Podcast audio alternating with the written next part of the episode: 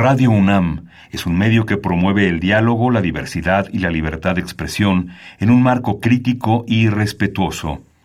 Los comentarios expresados a lo largo de su programación reflejan la opinión de quien los emite, mas no de la radiodifusora. Ingredientes para hacer la pócima de la diversión. Ancas de rana intrépida. Ratones de laboratorio. Plumas de pollo creativo. Mm, medio litro de carcajadas. Y listo. Revolvemos todo y decimos...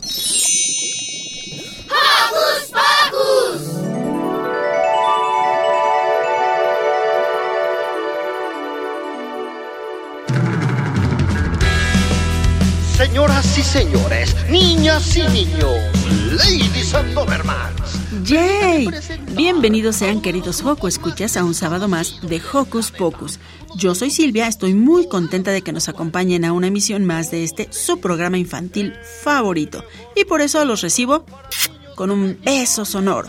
Y como en cada programa queremos mandarles saluditos a los Joco conductores y al equipo de producción, Car, Ale, Pablo, Sebastián y Perla. Y por supuesto no puede faltar un abrazo cariñoso para Mini Santi y Alex. Pero ahora sí, les presentamos lo que tenemos preparado para este día, porque hoy en Hocus Pocus iniciaremos con una entrevista a Leticia Tolot sobre el libro No Soy Robot. También les traemos una charla con el jefe de contenido infantil de Grupo Planeta, Federico Ponce de León. Y para finalizar en Hocus Pocus por Europa, Diego Emilio conversó con el doctor en sociología Juan Argulló acerca de qué fue la colonización europea. Y claro, no puede faltar una excelente selección musical, así que acompáñenos que ya inició Hocus Pocus.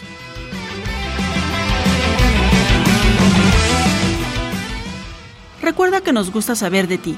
Síguenos a través de nuestras redes sociales. Puedes hacerlo desde tu compu, tablet o celular con ayuda de tu mami o papi. Facebookea con nosotros, búscanos como Hocus Pocus Unam regálanos un like, comenta nuestras publicaciones y mándanos tus sugerencias musicales. Y para iniciar esta mañanita, los invitamos a escuchar Arroyo Claro, Fuente Serena, de la banda de Los Billy Boom. Arroyo Claro, Fuente Serena, Arroyo Claro,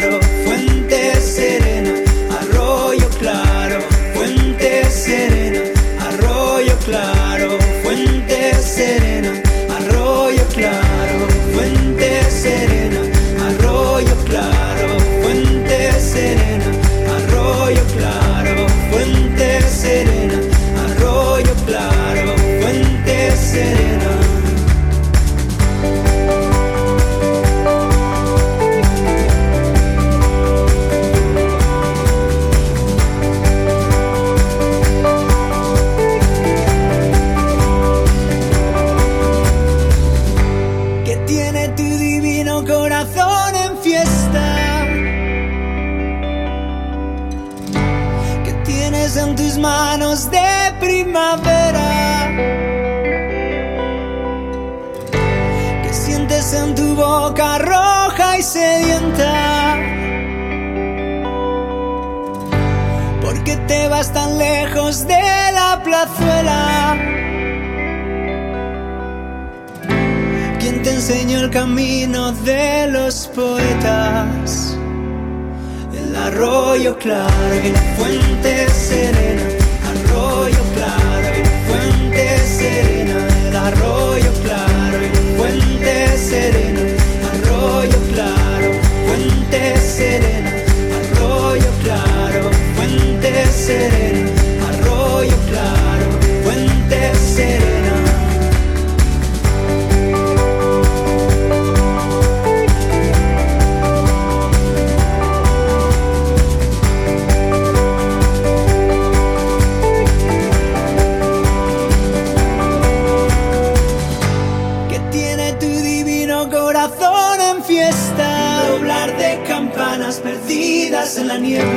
que tienes en tus manos de primavera, rosa de sangre y una azucena que sientes en tu boca roja y sedienta. El sabor de los huesos de mi gran calavera. Porque te vas tan lejos de la plazuela. En busca de magos y de princesas.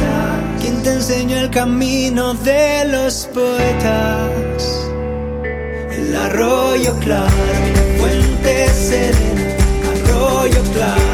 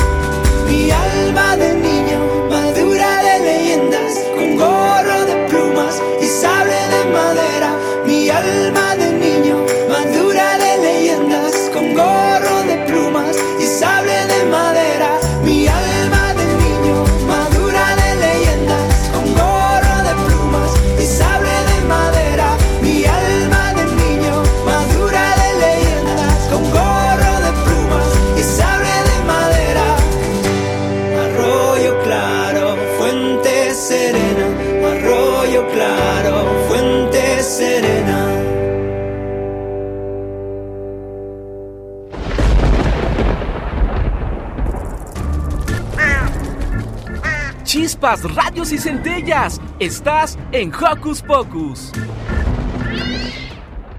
Anda en buen rostro cree que puede ser famoso.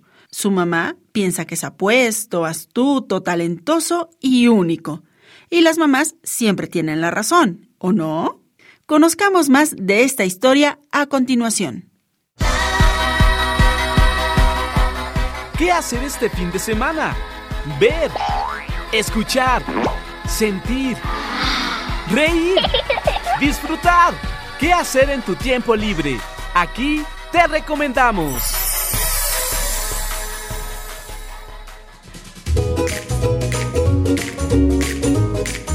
Hola Joco Escucha, yo soy Silvia y hoy les traigo otra súper recomendación para que pasen sus vacaciones de la manera más divertida que puedan imaginar.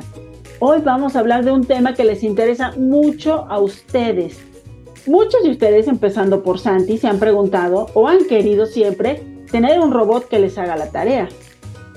Muchos de ustedes dicen, quiero tener un robot para que levante mis zapatos. Quiero tener un robot para una serie infinita de cosas. Y justo Leticia Toló leyó sus pensamientos y escribió un libro que se llama No soy robot. Y justamente hoy tenemos a Leticia Toló aquí en Hocus Pocus. Bienvenida Leticia. Muchas gracias. Cuéntanos cómo surge la idea de escribir justo esta historia que de verdad es como universal y que la mayoría de los niños que conocemos y de los Joco escuchas que están del otro lado de la radio piensan, queremos tener un robot. Sí, de hecho, básicamente es la historia de un niño que llega a tener un robot, pero es un poco complejo porque es un niño que se llama Aden Buenrostro y entonces él sueña con ser famoso y vive solo con su mamá. Y bueno, quien más sueña con que se vuelva famoso Aden es su mamá, por eso lo lleva a audiciones cada fin de semana. Lo malo es que casi no han conseguido muchas cosas, aparte de que su mano derecha de Aden sí se volviera famosa porque salió en un comercial de televisión sirviendo un refresco. Su mano, pero él no, su cara no salió ni nada y sigue siendo nadie en las palabras de su mamá porque su mamá quiere que se vuelva alguien, que se vuelva famoso. Es su obsesión, básicamente. Entonces, pues están sin nada, no han conseguido prácticamente nada y están a punto de rendirse. Las audiciones, pues no han dado nada y pues Aden no es famoso, pero finalmente lo escogen para ser el modelo de un robot de juguete. Bueno, de unos robots de juguete que se llaman los Hermamigos. Y entonces él, pues por fin está muy feliz. Lo seleccionaron, piensa que es la fama que está tocando a su puerta. no se imagina que está a punto de vivir una aventura que lo llevará a enfrentarse contra un ser malévolo que ha jurado deshacerse de los niños y de las niñas del mundo. Es un ser malévolo que ya no quiere que existan los niños y las niñas. Y pues el robot finalmente revela que es una arma secreta para deshacerse de estos niños de estas niñas. Pero si regresamos a hablar solamente de los robots, Leticia, hablamos de Aden que, que, siente que es irreemplazable y que cree que es irreemplazable. Y llega este robot que se llama Neo, justo igualito a él, justo con las mismas características, pero que obedece, hace todo lo que la mamá le pide, que hace todo lo que le pide el mismo Aden, que es como perfecto, digamos. ¿Alguna vez piensas que los robots pueden llegar a reemplazar a los niños? Yo no lo creo, nada más es una, es una ficción que inventé. Pero sí, Aden se va a encontrar con una especie de, de, hermano gemelo que pues es idéntico a él, está hecho a su imagen y semejanza y pues tiene que convivir con él en la casa. Entonces, obviamente el robot es superior al niño, el robot obedece, el robot sabe lo que quiere el adulto, el robot este, sabe acompañar a la mamá, por ejemplo, a la perfección cuando se va a hacer compras. Y entonces la puede aconsejar, o sea, es un robot que está totalmente programado para acompañar a los adultos. Se supone que es un juguete que debería de jugar a la perfección con los niños y todo, pero en realidad más que nada es un robot que está programado para que los adultos estén enloquecidos, o sea, y digan, no, pues eso es, eso es lo que yo quería, yo quería un niño así, yo quería, en realidad yo no quería tener un niño, lo que yo quería era tener un robot lo que yo quería era tener un robot, porque además este robot Neo es muy inteligente justamente con esa inteligencia artificial y puede ser capaz de seguirle la corriente a nuestro personaje principal, a Aden. Aden le dice ciertas cosas y él le sigue la corriente como si fuera una persona normal y justamente se convierte en el asistente personal de mamá. Pero llega un momento, y es que me gustaría que todos los niños que nos están escuchando, todos los Joco Escuchas, todas las Joco Escuchas lo leyeran, porque llega un momento en donde Neo dice que es un robot metiche. Es muy divertido, independientemente de, de esta trama donde está el malo que quiere deshacerse de la niñez, de las infancias en este mundo. Es muy gracioso, muy divertido toda la historia de Aden con Neo, cómo se van relacionando, cómo van creando esta, esta relación. Cuéntanos un poquito de eso, Leticia. Sí, porque al inicio pues eh, empieza a jugar a los ajedrez con su robot, y, pero se da cuenta bien rápido que el robot realmente es un problema, porque el robot tiene una obsesión, guardar todas las cosas. El robot en realidad eh, tiene muchas cosas muy malas y Aden lo va a ir descubriendo poquito a poquito. Y más que nada, lo que va a hacer el robot es que lo va a ir sustituyendo poquito a poquito al lado de su mamá hasta pues eh, ser el más deseable, el mejor niño, va a ser mejor niño que el que sí es el niño y la mamá se va a caer completamente en la trampa y pues va a hacer cosas terribles porque hasta va a abandonar a su hijo, pero no puedo contar más, pero van a suceder cosas terribles. Si no, no contemos más. Sin embargo, sí me gustaría que les dieras, hay un pequeño spoiler a nuestros Coco Escuchas, de a quién se une Aden en esta lucha por recuperar su vida normal, porque entra dentro de esta historia otro personaje que es igual de importante o que tiene esa misma necesidad de Aden de recuperar su vida, de recuperar su espacio, de recuperar sus cosas. Sí, exactamente. Aden va a encontrar una aliada en la persona en Nadia, que es la otra, la niña que sirvió de modelo para, para la hermana amiga, para la, la niña que es Nina. Entonces fueron dos niños los que sirvieron para elaborar los robots de juguete. Fue Aden y entonces Nadia. Y finalmente se va a encontrar con Nadia. Bueno, más bien Nadia es la que va a buscar a Aden y se van a unir sus fuerzas para recuperar su derecho a existir y su derecho a la unicidad. Es una niña que es muy distinta a Aden porque es mucho más realista, es más pragmática, ella no se deja embobar por las sirenas de la fama, a ella no le interesa volverse famosa, realmente ella cayó en las audiciones por error, por una casualidad que hizo que, pues sí, la seleccionaran después, pero a ella jamás le interesó, no es igual que Aden. Ella más bien es una niña adulta, porque, bueno, yo digo que es una niña adulta, niña adulta, así haciendo una palabra con dos palabras, porque ella asume el papel de la mamá un poco en la casa con su papá, porque su papá es más bien como una especie de adolescente atrasado. Su papá es un influencer y complotista a la vez y entonces eh, pretende desenmascarar a los reptilianos y pues la verdad no tiene los pies en este mundo sino en otro. Eh, vive en una fantasía. Y frente a ese papá que es bastante raro, que pues finalmente no vive en este planeta al parecer, pues Nadia tiene que cuidarlo, le, da de comer, o sea, le hace de comer, lo manda a la cama, o sea, finalmente es una mamá miniatura con su papá. Y entonces es todo lo contrario de Aden, que pues siempre ha asumido la función de niño, que es un niño más como los demás, ¿no? Con su mamá. Es bien interesante justo adentrarse a las historias personales de cada uno de nuestros personajes y conocer pues parte de la personalidad que pueden tener los niños y las niñas en este planeta, ¿no? Leticia, ¿tú crees que fuera de cualquier complot y de este personaje malvado que quiere deshacerse de las infancias, los robots podrían tener una buena y durable relación con los niños? Eso no lo sé, todo depende de quién los programa. Y ese es el problema, porque cuando uno dice que la inteligencia artificial es un gran peligro, por ahora depende de quién la programa. Posiblemente en el futuro la inteligencia artificial los robots, por un robot de juguete será capaz de aprender y entonces después podría dar resultados este, inesperados.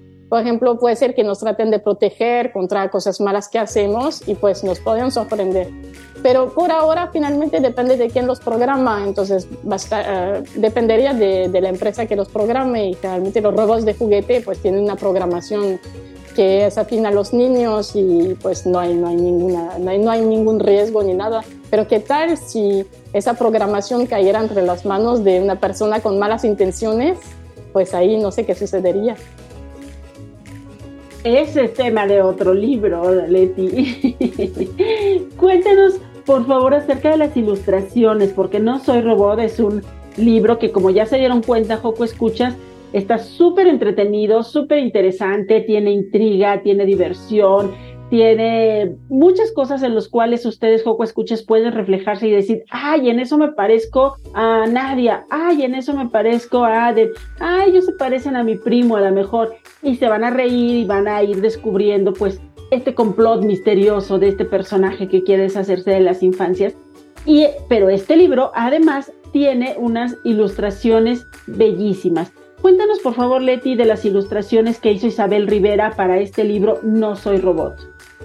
Sí, las ilustraciones están muy bien realizadas porque siguen cada capítulo y pues la verdad, eso cuando uno es autor se da cuenta que los ilustradores a veces no leen los libros y no prestan mucha atención en lo que está escrito y finalmente ilustran como les da la gana. Y eso no sucedió con No Soy Robot. Al contrario, Isabel Rivera le prestó mucha atención a la lectura y entonces nacieron unas ilustraciones que son tal cual vivenciales, que dan realmente una idea de lo que está pasando en el momento y cada detalle está presente. O sea, eso me asombró mucho porque jamás en mi carrera de, de, escritora me había topado con una ilustradora que se fijara de verdad en cada detalle, en todo lo que estoy contando. O sea, que sí leyó el libro y con muchísima atención para plasmarlo después en sus ilustraciones. Oye, entonces es la primera vez que tú trabajas con Isabel. Sí. ¿Te pusiste de acuerdo? ¿Tú le dijiste cómo querías que lo ilustrara? ¿O fue justamente lo que nos estás diciendo, que hizo una lectura muy detallada? No, para nada. En realidad el editor nos puso en relación y entonces me mandaba los avances y yo los aprobaba, pero aprobaba sistemáticamente. Solo en algunas ocasiones, unos detallitos, yo dije, ah, pues aquí por ejemplo en la portada yo dije que los niños se vean más asustados porque de verdad se tienen que ver asustados por esos robots que los rodean, ¿no? Ahí a lo mejor los niños que tienen a veces ese afán de verosimilitud con la historia se quejarán porque dirán, ¿y por qué están esos dos niños rodeados con robots que son ADEN, que son, que son niños, o sea, que son ADEN hecho robot? ¿Y por qué no está la robot niña? Y finalmente, por algunas razones se entiende, porque si no, no se entendían que los niños estaban rodeados, cercados, esta idea de que los robots los están así cercando y que son malévolos y que son malintencionados. Y la idea es que fueran todos iguales y similares para que se viera de verdad que es pues un solo robot, pero pues una especie de clonación, o sea, muchos robots que son un ejército de robots. Entonces por eso se ven puros robots ADEN en la portada. Sin embargo, en la historia, pues ya verán que hay dos tipos de robots, porque hay robots que son ninas y robots que son niños, o sea, hay dos tipos. Aden sirvió de modelo y para los demás fue Nadia que sirvió de modelo. Nada más que en la portada no se podía porque había que darle sentido de verdad a lo que se veía y que el lector pues no tuviera duda y el futuro lector viera a esos niños ahí cercados por los enemigos ahí. Y yo creo que está muy bien logrado. Y ahí los dos este, personajes se veían, se veían un poquito menos asustados. Entonces yo dije ahí, pues se vean un poco más como uy, hay un peligro, ¿no? que haya una noción de peligro, que de verdad algo estaba pasando, algo no, no normal, ¿no? que era una fiesta, no que fuera una fiesta agradable donde estuvieran muchos robots y niños, sino que se viera así como que algo los asustara a mis niños. Y pues está muy bien plasmado, la verdad. Es el único detalle porque lo demás pues salió muy bien, todo salió muy bien, porque la verdad prestó muchísima atención a la historia y pues a mí me encantaron las ilustraciones de Isabel Rivera. No soy robot de Leticia Toló, ilustrado por Isabel Rivera, está publicado por Penguin Random House. Este libro también lo podemos encontrar en ebook, que bueno, es una plataforma que a veces las mamás peleamos mucho con los niños para que no estén en el teléfono, para que no estén en la tableta, para que no estén en la computadora. Háblanos un poco acerca de No soy robot en ebook.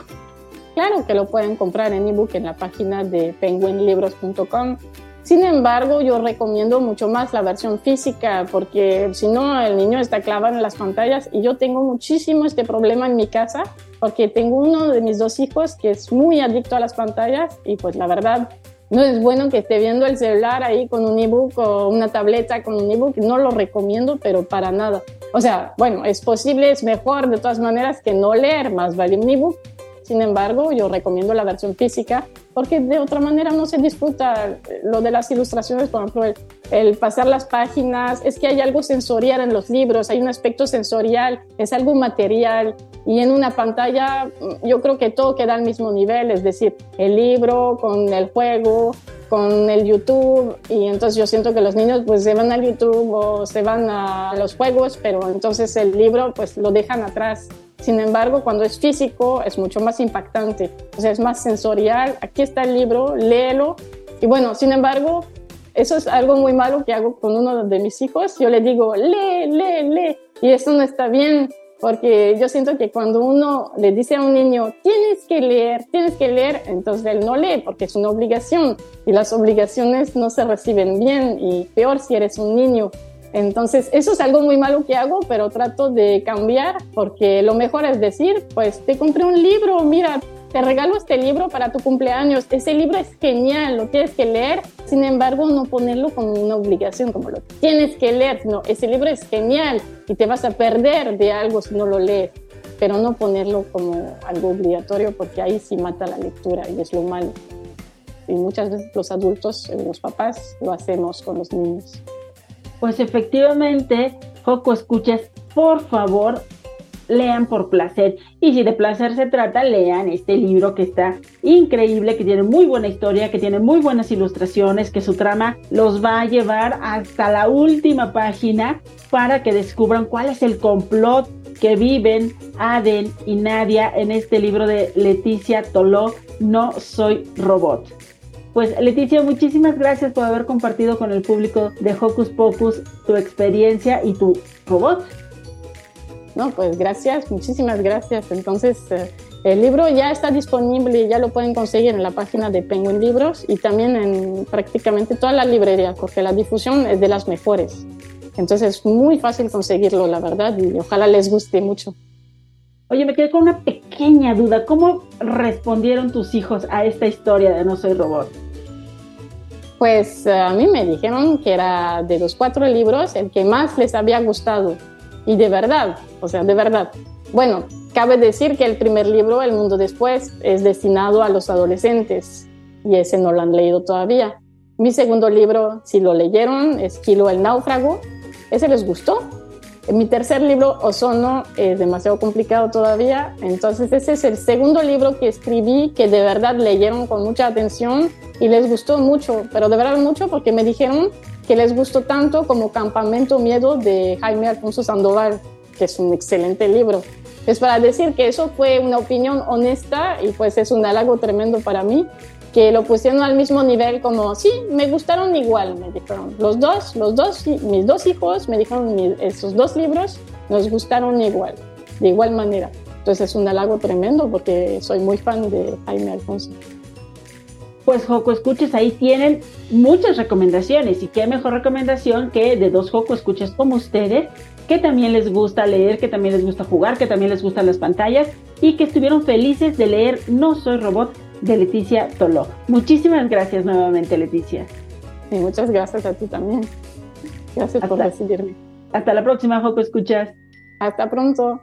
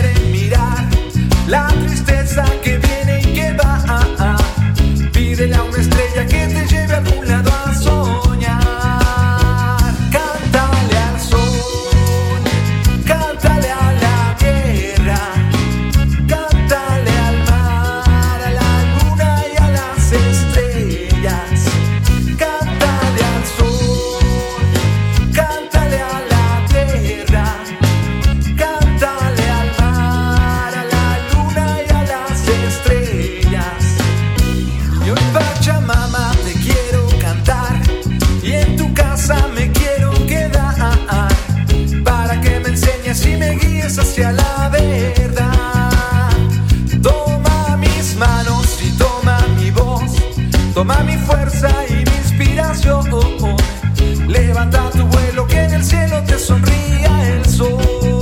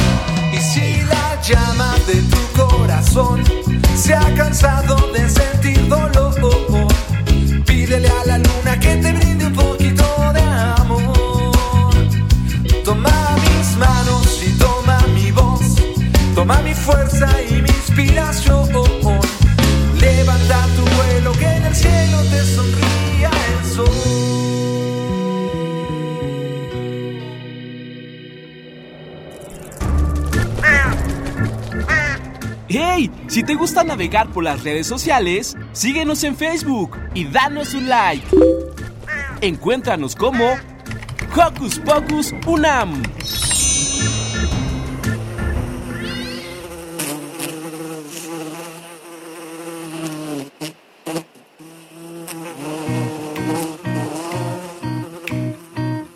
Una abejita se puso en mi cabeza, muy contenta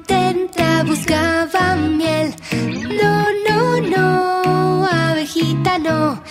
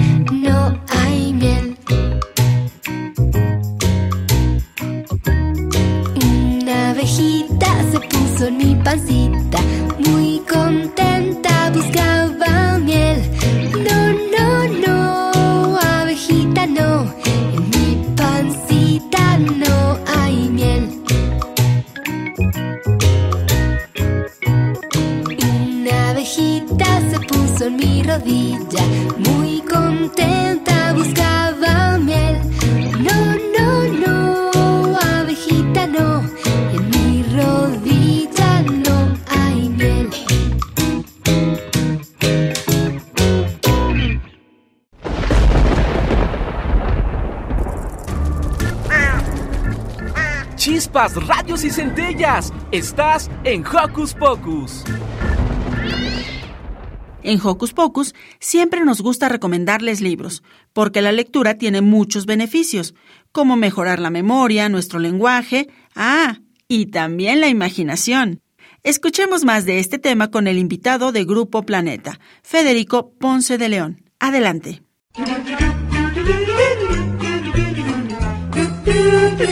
¿Listo micrófono? ¿Listo invitado? ¿Listas las preguntas? Tres, dos, al aire. Ahora va la entrevista.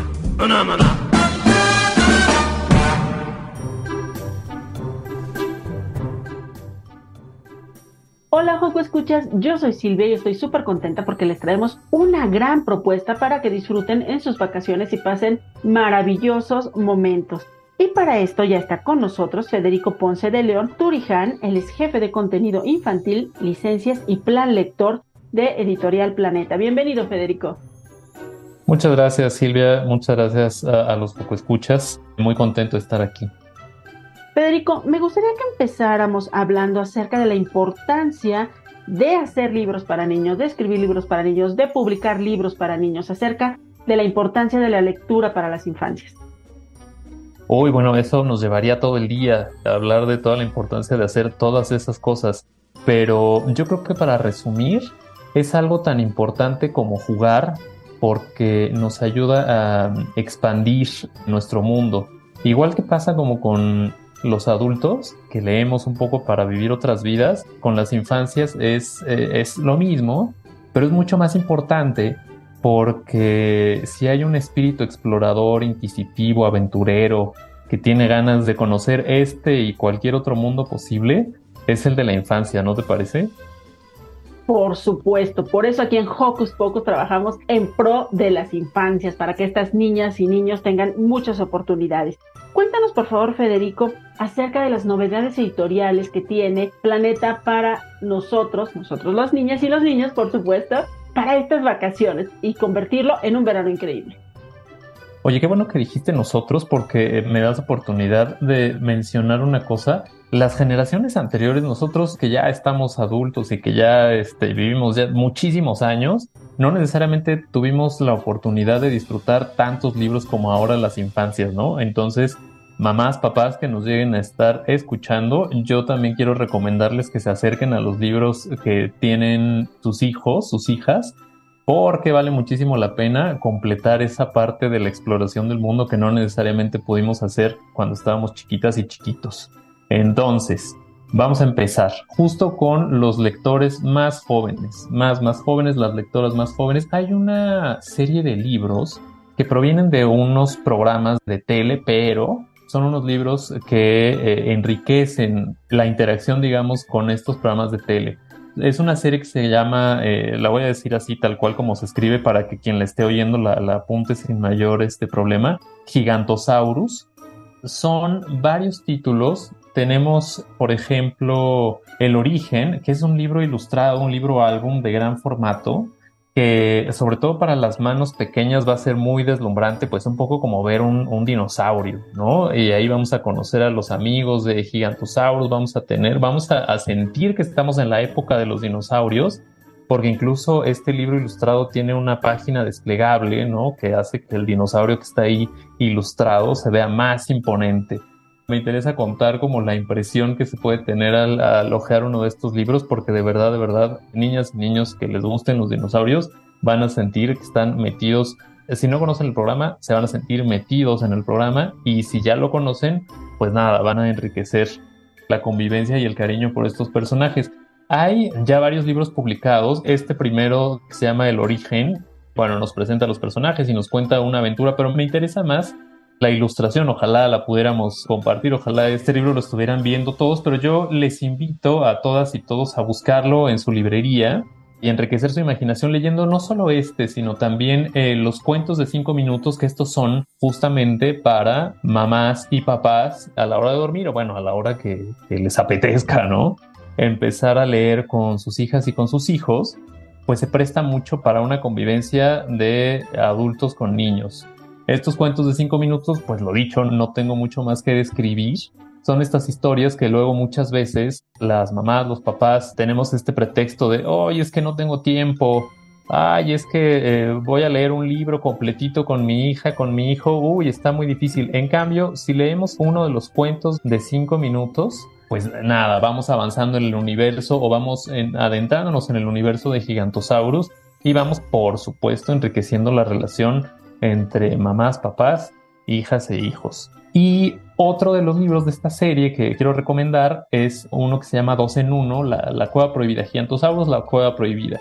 Vienen dos historias y este tipo de libros es para lectores como de siete años, digamos, que ya son más o menos independientes en su lectura, pero que siguen disfrutando, por supuesto, tanto de la temática de dinosaurios, del programa de Gigantosaurus, pero que se las puede ya arreglar por sí misma, por sí mismo, leyendo más o menos de forma independiente. Todos los libros, absolutamente todos, están ilustrados a color, tienen el arte del programa y yo creo que les van a encantar a las chicas y a los chicos. Esa era la primera recomendación que quería hacer.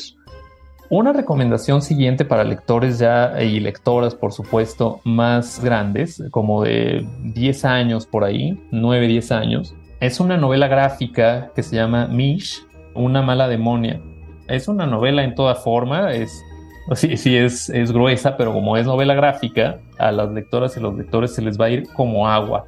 No quiero hacer spoilers, así que voy a tratar de contar solo lo más elemental. Claro, lo que eh, más nos antoje para estar ahí. De todos modos, déjame decirte que podemos compartir en nuestras redes sociales las fotografías, por ejemplo, de las portadas de los dinos o de las portadas de estos libros para que así se les antoje más a los Joco Escuchas. Por favor, síguenos hablando de Mitch, una mala demonia. Sí, es una mala demonia. Mitch vive, pues como se pueden imaginar, los demonios este, viven ahí en su país, en su reino, y pues como corresponde a alguien de, en la edad escolar, pues va, va, al colegio Mitch y le enseñan a dominar la lava, a, usar el fuego, bueno, a hacer actividades demoníacas, eh, hacer diabluras para acabar pronto. Pero a ella como que no le encanta este rollo de las diabluras y está más interesada en ver sus revistas y sus programas del reino de las princesas. Ella se identifica más como con las princesas que con los demonios, ¿no? Y las demonias. Eso, obviamente, como suele suceder, no le acarrea este, ningún tipo de aplauso, todo lo contrario. Los amiguitos ahí pues se burlan de que no sabe hacer lo que un demonio o una demonia de su edad debería saber a esas alturas. Como que también se ríen de que pues se la vive anhelando este reino imposible de las princesas, etc. Pero un día ocurre un gran desastre, que podemos decir un desastre ecológico, ¿Y en quién creen que recae la responsabilidad de salvar a todos los demonios y a todas las demonias? No por nos digas. Supuesto, por no supuesto. nos diga. Seguro que, los coco escuchas ya están haciendo sus conjeturas, pero dejémoslo ahí, Fede, que se les antoje descubrir. Sí, que se les antoje, porque ocurre el desastre y boom, ahí empieza el asunto. De verdad que yo creo que les va a gustar. Y para mamás y papás que nos llegasen a estar escuchando, bueno, hay, hay trabajo en equipo en esta novela gráfica, hay un mensaje que se puede considerar de cuidado del medio ambiente y naturalmente todo está ilustrado a color. Es una novela protagonizada por esta demonia y, yo creo que les va a gustar mucho a niñas y niños. ¿eh? No veo distinción en este sentido. Bueno, yo ya estoy así queriendo tenerla en mis manos y disfrutar de su lectura. Pero ¿qué más tienes para nosotros, por favor, Federico? Tengo un libro en la mano, pero es una colección de la cual han aparecido tres volúmenes, perdón, dos volúmenes hasta ahora. Una se llama La mujer más rápida del mundo y el otro libro se llama El gran salto. Son historias para lectores aquí un poquito más grandes, eh, como 10, 11 años, son historias no tan sencillas en el sentido de que nos enfrentan a la rudeza del mundo, ¿no? En el caso de la mujer más rápida del mundo, que se llama Tatiana McFadden, es una atleta paralímpica que compite en velocidad en silla de ruedas. Y es su historia, pero son historias, pues, de vidas que han sido puesta arriba, ¿no? Son biografías breves, ilustradas a todo color, en el caso de, Tatiana, bueno, nos cuentan cómo pues, nace, nace sin sus extremidades inferiores, cómo tuvo que, bueno, resulta hija adoptiva, en fin, o sea, una existencia no tan cómoda, pero que precisamente frente a esa adversidad se yergue ella, gracias a su espíritu, a su tenacidad, pues como una gran triunfadora, ¿no? Y termina tal cual siendo la mujer más rápida del mundo medallista paralímpica, tiene los récords que uno guste y mande en su disciplina y es una historia pues de admirar.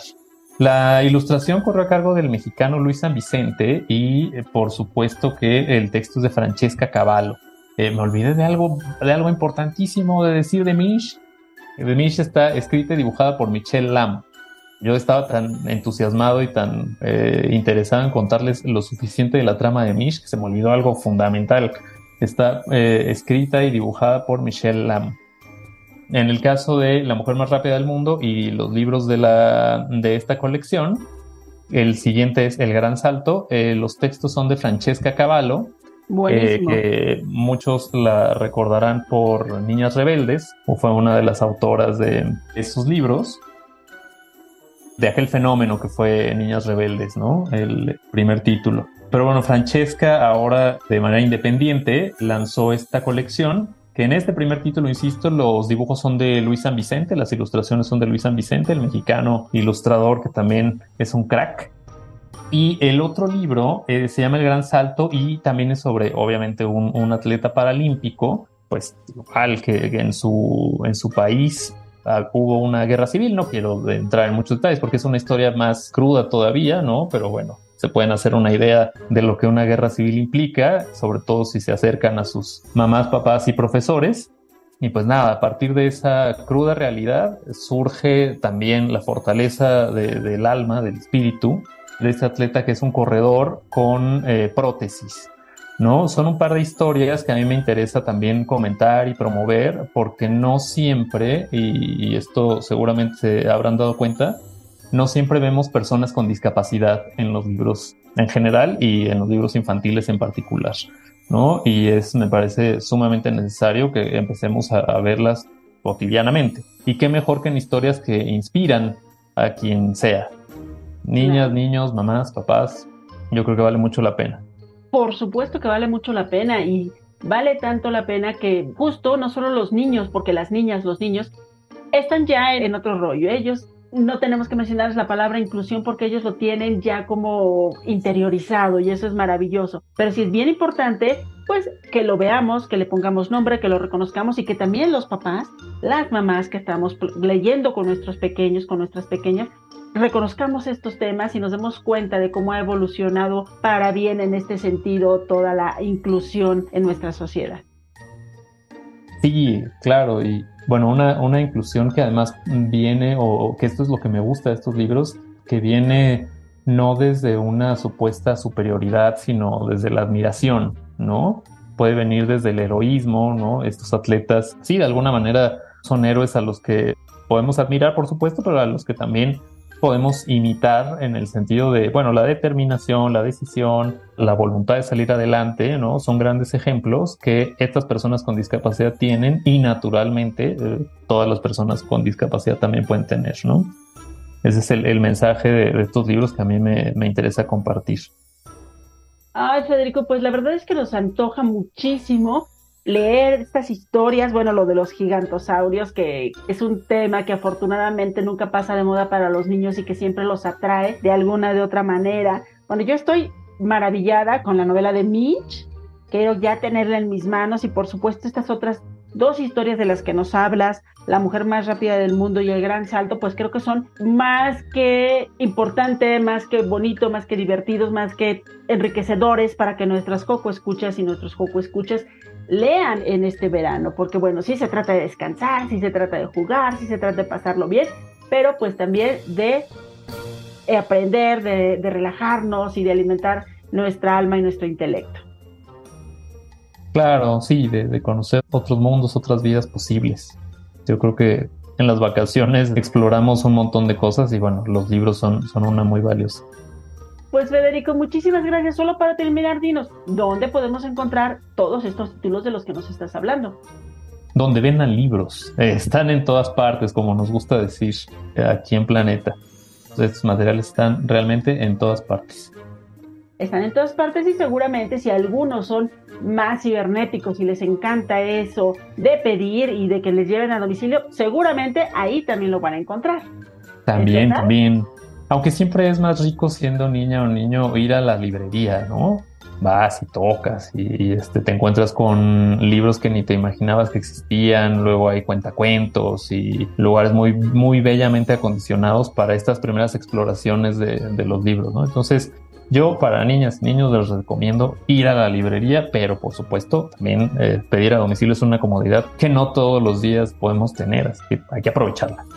Hay que aprovecharla, pero a mí sí me gustaría que hablaras un poquito más, un par de minutos acerca de las experiencias maravillosas que pueden tener en una librería. Sí, uy, es que, por ejemplo, libreras y libreros conocen su fondo, conocen lo que tienen, entonces yo hice, bueno, estas recomendaciones que tengo, que tengo muy frescas en la cabeza pero libreras y libreros eh, ahora sí que hacen como trajes a la medida, ¿no? Llegan lectoras y lectores eh, y preguntan por un tema, preguntan por un autor, por un ilustrador, quieren leer cómic, quieren leer novelas, quieren leer lo que sea, y entonces las libreras, los libreros, empiezan a conocerte, ¿no? Eh, y, se empieza a dar una, una bonita relación que termina en una nueva relación, pero en este caso con un libro. Además, por si fuera poco, en muchas librerías, como decía hace un momento, hay otras actividades como de cuentacuentos, ciertas representaciones escénicas, lecturas en voz alta, y yo creo que también es una rica experiencia familiar, ¿no? Ahí eh, están, eh, están niñas y niños en la sección infantil buscando sus cosas, mamás, papás leyendo otros temas que quieran leer, valga la redundancia, buscando otros temas que quieran leer, y pues yo creo que se convierte hasta en un paseo este, de, fin de semana, ¿no? Si viven en tal o cual parte de, una ciudad, bueno, pues se lanzan a una librería que no conozcan y yo creo que hasta termina uno leyendo la ciudad precisamente, ¿no? Eh, digo, la, compra por internet tiene mil y una ventajas, pero yo como gente adulta que ya tiene muchos años en este mundo, prefiero eh, ir a una librería. Pues bueno, poco escucha, ya Federico Ponce de León jefe de contenido infantil y licencias y plan lector de Planeta, nos hizo justo un plan para que no solo consigamos estos títulos de los que hoy nos habló, que están editados por Planeta, sino también conozcamos más de nuestra ciudad y sobre todo de las librerías. Ya nos antojaste con esta experiencia de las librerías y seguro que muchos Joco Escuchas ya le están pidiendo a sus papás que vayan. Pues Federico, muchísimas gracias por compartir con el público de Jocos Pocos. Al contrario, gracias, gracias a los Joco Escuchas, a Silvia, a ti, a ti Silvia, y pues a leer se ha dicho. Muchas gracias Federico, te mandamos un abrazo. Otro de vuelta, chao.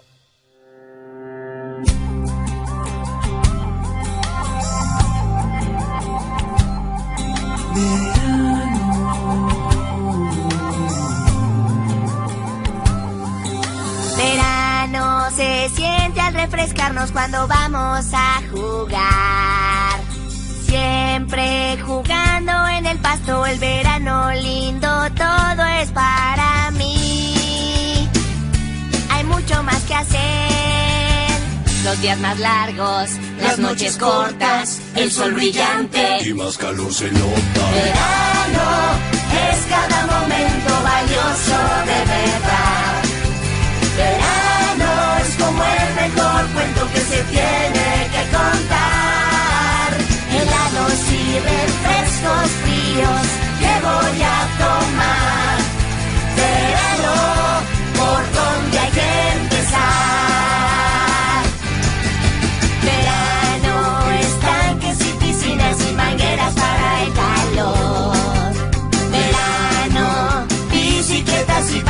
Pies y descalzo estoy.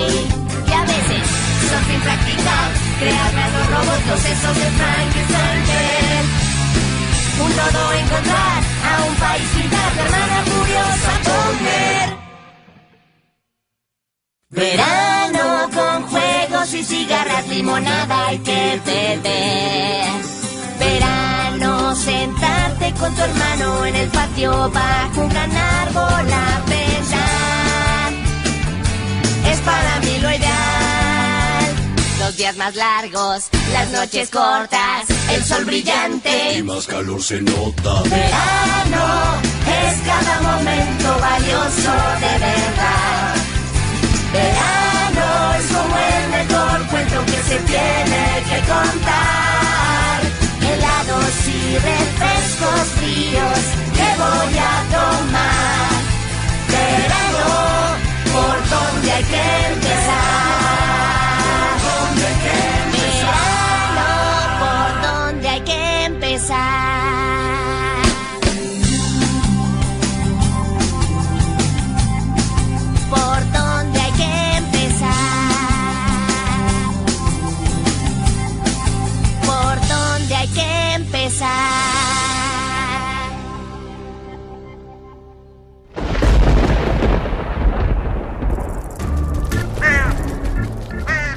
Chispas, radios y centellas. Estás en Hocus Pocus.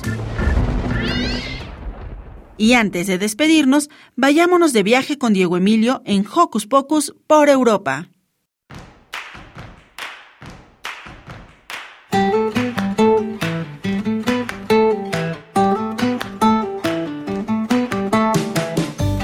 ¿Qué tal amigos?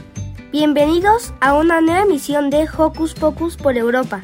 En esta ocasión nos acompaña nuestro amigo Juan Agullo.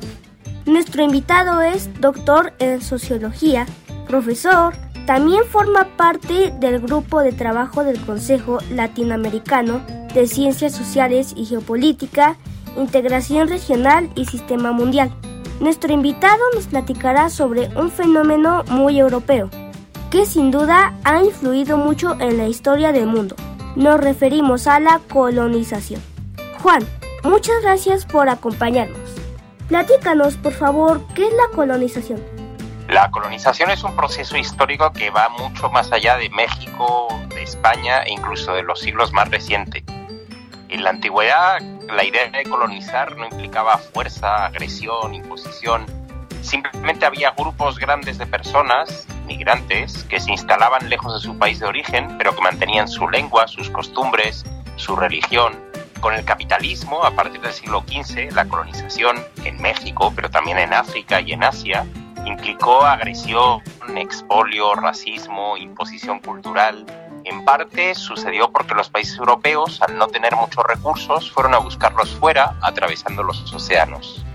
Ya veo. La colonización es un hecho histórico que por su naturaleza ha determinado la cultura y la identidad de muchos países. ¿Cómo influyó la colonización en Europa? Pues mucho más de lo que se cree. Normalmente tiende a pensarse que porque la colonización moderna fue violenta y agresiva en lugares como México, Brasil, el Caribe o África, solo tuvo efectos positivos en Europa. Y eso no es verdad. Propició, por ejemplo, que unas pocas personas se enriquecieran muy rápido y otras empobrecidas tuvieran que emigrar, que convertirse en colonos para sobrevivir. También hubo influencias positivas. No habría pizza sin el tomate americano, ni vodka sin papa, ni delicioso chocolate belga, ni té negro inglés.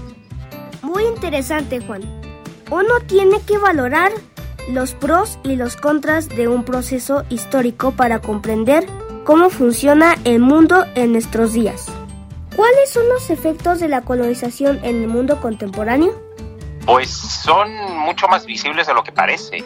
En América hay gente negra porque hubo plantaciones con esclavos. El racismo está extendido porque esa fue la norma de clasificación social durante la colonia.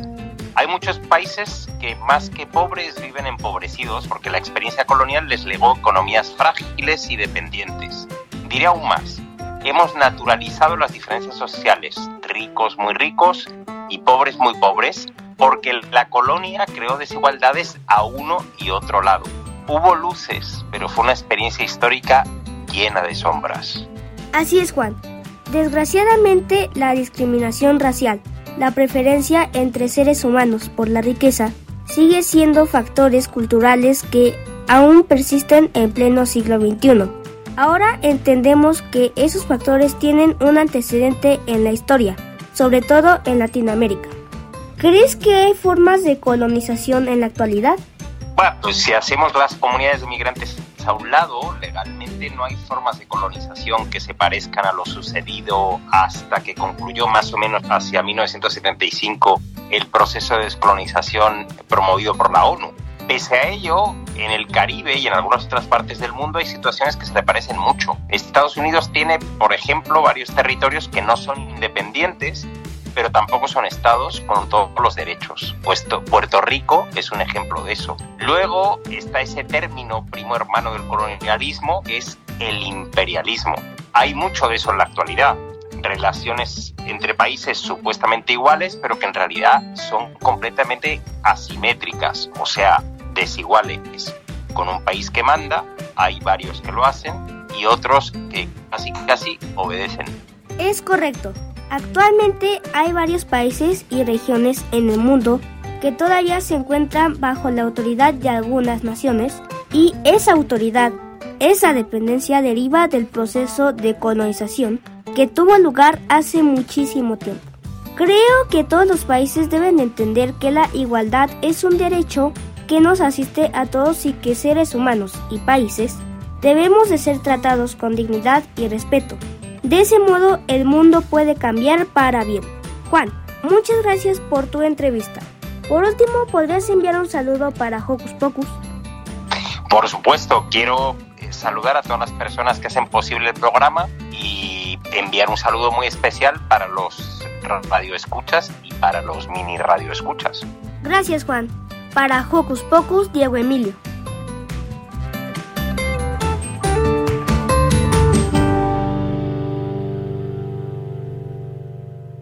Así, hemos llegado al final de esta emisión. Como siempre, esta hora se me fue como agua, pero no olviden que tenemos una cita la siguiente semana.